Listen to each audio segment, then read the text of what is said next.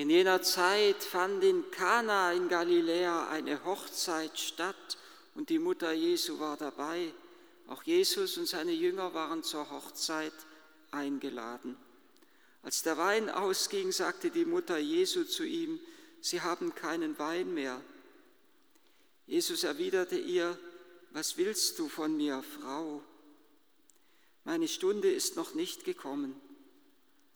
Seine Mutter sagte zu den Dienern, was er euch sagt, das tut.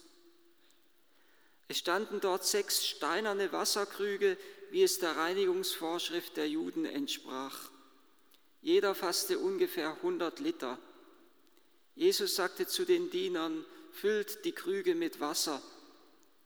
Und sie füllten sie bis zum Rand. Er sagte zu ihnen, schöpft jetzt und bringt es dem, der für das Festmahl verantwortlich ist. Sie brachten es ihm. Dieser kostete das Wasser, das zu Wein geworden war. Er wusste nicht, woher der Wein kam. Die Diener aber, die das Wasser geschöpft hatten, wussten es. Da ließ er den Bräutigam rufen und sagte zu ihm, jeder setzt zuerst den guten Wein vor und erst wenn die Gäste zu viel getrunken haben, den weniger guten. Du jedoch hast den guten Wein bis jetzt aufbewahrt. So tat Jesus sein erstes Zeichen in Kana in Galiläa und offenbarte seine Herrlichkeit, und seine Jünger glaubten an ihn. Es ist die große Woche der Neuschöpfung, die der heilige Johannes am Beginn seines Evangeliums schildert und die einmündet in die Hochzeit von Kana. Das ist sozusagen das Ziel, die Hochzeit Gottes mit dem Menschen. Johannes hatte begonnen sein Evangelium ganz ähnlich wie der Schöpfungsbericht begann. Im Anfang schuf Gott Himmel und Erde, heißt es im Schöpfungsbericht. Und am Beginn des Johannesevangeliums, wir haben es so oft gehört in, den Weihnachtstagen, im Anfang war das Wort im Anfang, im Ursprung. Und jetzt schreibt er wieder von so einem heiligen Ursprung. Im Anfang, so tat Jesus sein Ursprungszeichen. Man hört es im deutschen Text leider nicht mehr heraus. Das erste Zeichen, man könnte auch sagen das Ursprungszeichen. Im Ur, so tat Jesus sein Ursprungszeichen. Im Ursprung schuf Gott, im Ursprung war Gott, im Ursprung wirkte Gott der heilige Johannes geht eigentlich noch einmal hinter den Schöpfungsbericht zurück. Er zeigt nicht nur das Wirken Gottes auf, sondern das innergöttliche Leben, das Dasein Gottes, aus dem alles hervorgegangen ist. Alles, so schreibt Johannes, ist durch das Wort geworden und ohne das Wort wurde nichts, was geworden ist. Der Vater hat im Heiligen Geist durch Christus die Welt erschaffen und im Heiligen Geist und durch Christus erlöst er die Welt. Das ist die große Schöpfungswoche, die beginnt mit dem Prolog, mit dem Wirken Johannes des Täufers und wo dann Johannes der Täufer seine Jünger auf Jesus hinweist mit den Worten, seht das Lamm Gottes, das trägt die Schuld der Welt. Und am anderen Tag sieht er Jesus wieder und Wiederum weist Johannes auf Jesus hin, seht das Lamm Gottes. Und dann beginnen die ersten Jünger Jesus nachzufolgen. Die ersten Jünger, es ist Andreas und der Jünger, den Jesus liebte. Und am Tag darauf, da trifft dann Andreas seinen Bruder Simon und er verkündet ihm ganz feierlich, wir haben den Messias gefunden, den Sohn Gottes. Und er führt Simon, den Jesus dann als Petrus bezeichnet, zu Jesus hin. Und am Tag darauf begegnet Jesus Jakobus und Philippus und, und Philippus führt dann Nathanael zu Jesus. Die große erste Woche der Begegnung der ersten Jünger mit Jesus und dann heißt es drei Tage darauf. Man könnte je nachdem, wie man es in die Tage im Johannesevangelium zählt, sagen, es ist der siebte oder der achte Tag.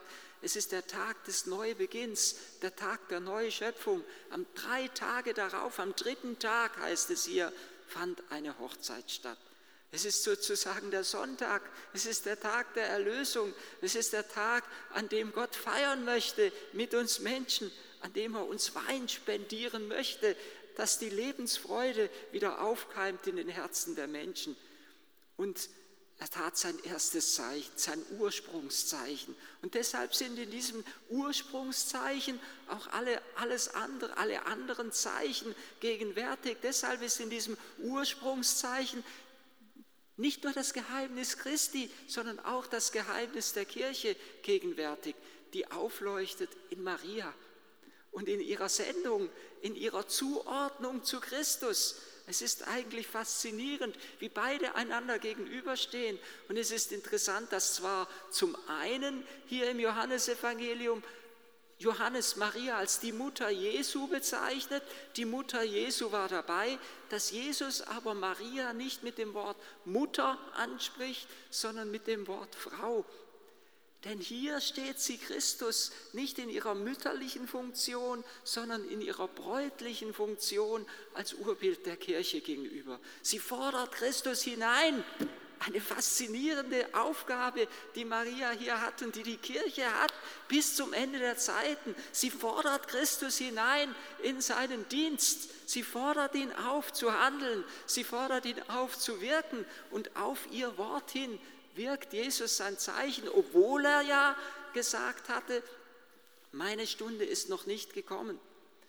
Später wird er dann sagen, kurz vor seiner Kreuzigung, wenige Tage vor seinem Tod, wird er zu seinen Jüngern sagen, die Stunde kommt und sie ist jetzt da. Meine Stunde ist nicht gekommen, die Stunde ist jetzt da. Das, was hier beginnt, das ist erst, was Jesus in Kana gewirkt hat, ist erst so etwas wie ein heiliger Beginn. Es wird sich vollenden in der Stunde des Kreuzes, aber es wird sich auch vollenden in der Sendung der Kirche. Jesus hat ja den Jüngern verheißen, was ich tue, was ich wirke, werdet auch ihr tun, werdet auch ihr wirken. Die Zeichen, die ich tue, werdet auch ihr tun. Ja, ihr werdet noch größere tun, sagt sogar Jesus zu seinen Jüngern. Auch sie sollen der hungernden und dürstenden Menschheit den göttlichen Wein spenden. Maria ist hier die Verkörperung der erlösungsbereiten und erlös des erlösungsbereiten und erlösungswilligen Menschen, der hungert und dürstet, nicht nur nach dem Wein in Kana, sondern der hungert und dürstet nach der Wahrheit, nach der Gerechtigkeit, nach der Freiheit. Sie ist die Verkörperung des Menschen, der hier sich ausstreckt nach der Vollendung in Christus, der hier sich ausstreckt nach der verlorenen Herrlichkeit, nach, dem, nach der Unschuld des Paradieses. Sie sehnt sich nicht nur nach dem Wein, sondern sie sehnt sich letztendlich nach der Erlösung, nach der Rettung, nach der Heiligung, nach der Stärkung durch Christus. In diesem messianischen Zeichen, so betet es die Kirche im Messformular zu Maria von Kana, wird bereits die Ausgießung des Heiligen Geistes angedeutet. Jesus möchte ja nicht nur den Wein spenden, er möchte sein Herzblut uns schenken und in seinem in dem Blut seines Herzens schenkt er uns die Gabe seiner Liebe, schenkt er uns die Gabe des Heiligen Geistes. Und so kann er die Menschheit neu beleben. Er tat sein Ursprungszeichen. Das erste Zeichen, fast möchte man sagen, das erste Sakrament. Sakramente sind ja heilige Zeichen für das Wirken Gottes in dieser Welt. Und deshalb ist auch in diesem Ursprungszeichen Jesu Jesus selber ist so etwas wie ein Ursakrament, in dem Gottheit und Menschheit gegenwärtig ist, wo unter, dem, unter der sichtbaren Gestalt des Menschen die unsichtbare göttliche Herrlichkeit gegenwärtig ist. Und in diesem Ursprungszeichen sind schon in irgendeiner Weise auch alle anderen Zeichen Jesu, alle anderen Sakramente gegenwärtig allem anderen voran natürlich das Geheimnis der Eucharistie, denn Jesus wandelt ja nicht nur Wasser in Wein, sondern er wandelt Wein in sein Blut. In diesem Zeichen, das sein göttliches Wirken zum Ausdruck bringt, ist schon das Priestertum angedeutet. In diesem Zeichen aber viel mehr noch ist die Heiligung der Ehe angedeutet. Er wirkt sein erstes Zeichen auf einer Hochzeit. Er heiligt durch seine Gegenwart die Ehe er heiligt die Ehe, als, er stellt die Ehe dar als ein, ja, die Ehe ist ein, eine, eine Hauskirche, die in der Ehe möchte etwas gegenwärtig sein von der Herrlichkeit Gottes, von der Herrlichkeit seiner Liebe. Die Ehe ist eine Epiphanie, ein Aufleuchten der göttlichen Liebe in dieser Welt. Das ist der Auftrag der Ehepaare, dass durch sie hindurch göttliche Liebe in dieser Welt gegenwärtig sein soll und für die Menschen berührbar und sichtbar sein soll. Natürlich in erster Linie der Ehepaare zueinander, aber dann auch der Ehepaare zu ihren Kindern und dann darüber hinaus zu ihren Bekannten und Freunden. Aufleuchten der göttlichen Herrlichkeit, die hier gegenwärtig ist. Und wenn die sechs Krüge die jeweils 100 Liter fassen, 600 Liter Wein, eine ordentliche Menge. Wenn die sechs Krüge zur Reinigung bereitstehen, dann ist auch das schon da schon etwas eingedeutet, dass im Wasserbad, sie stehen ja bereit, um das Wasser zu fassen, im Wasserbad wir getauft werden, aber im Blut Christi erlöst werden. Das Wasser wird in Wein, das Wein wird in Blut. Und so ist auch das Sakrament der Taufe und der Beichte schon mit angedeutet.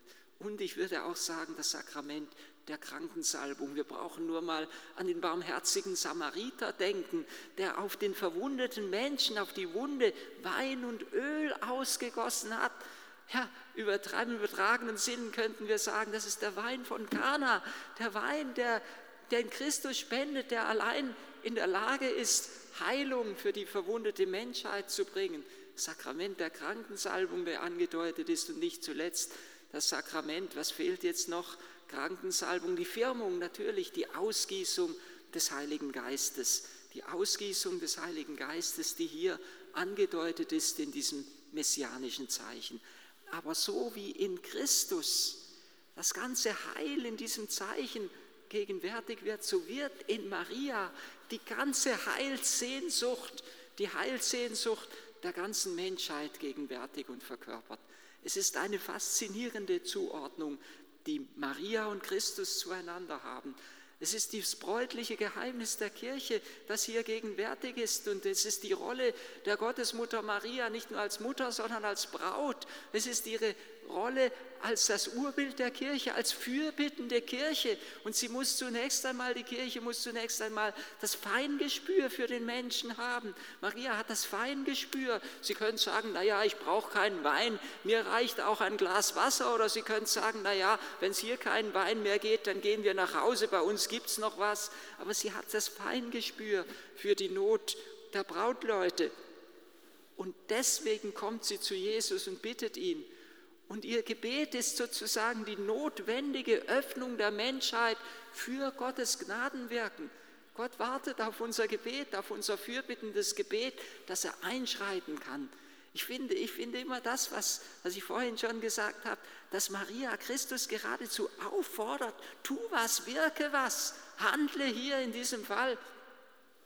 Es ist die Zuordnung von Mann und Frau, die hier natürlich auch in diesem Zeichen sichtbar wird.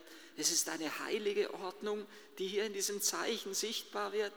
Und es wird auch sichtbar, dass da, wo der Mensch ganz auf Gott vertraut und ihm ganz ergeben ist, dass da Gott in ihm und durch ihn wirken kann. So wie Maria hier Jesus ganz ergeben ist. Was er euch sagt, das tut, sagt sie zu den Dienern. So ist Christus am Kreuz ganz dem Vater ergeben. Und so wie Christus, so wie der Vater durch Christus seinen Heiligen Geist ausgießt, so wirkt er hier durch die Fürsprache Mariens das Weinwunder von Kana. Braut und Bräutigam, Mann und Frau, das gegenseitige Wirken zwischen Christus und der Kirche wird hier sichtbar. Je ergebener wir Gott gegenüber sind, desto machtvoller kann er an uns und durch uns wirken. Das, was hier aufleuchtet, ist das, was hier geschieht, ist Offenbarung der Herrlichkeit des Herrn. Und diese Herrlichkeit Gottes wird offenbar sowohl im Wirken, der Kirche, äh, im Wirken Christi als auch im Geheimnis der Kirche. Göttliche Herrlichkeit, die aufleuchtet im Wirken Christi und im Geheimnis der Kirche.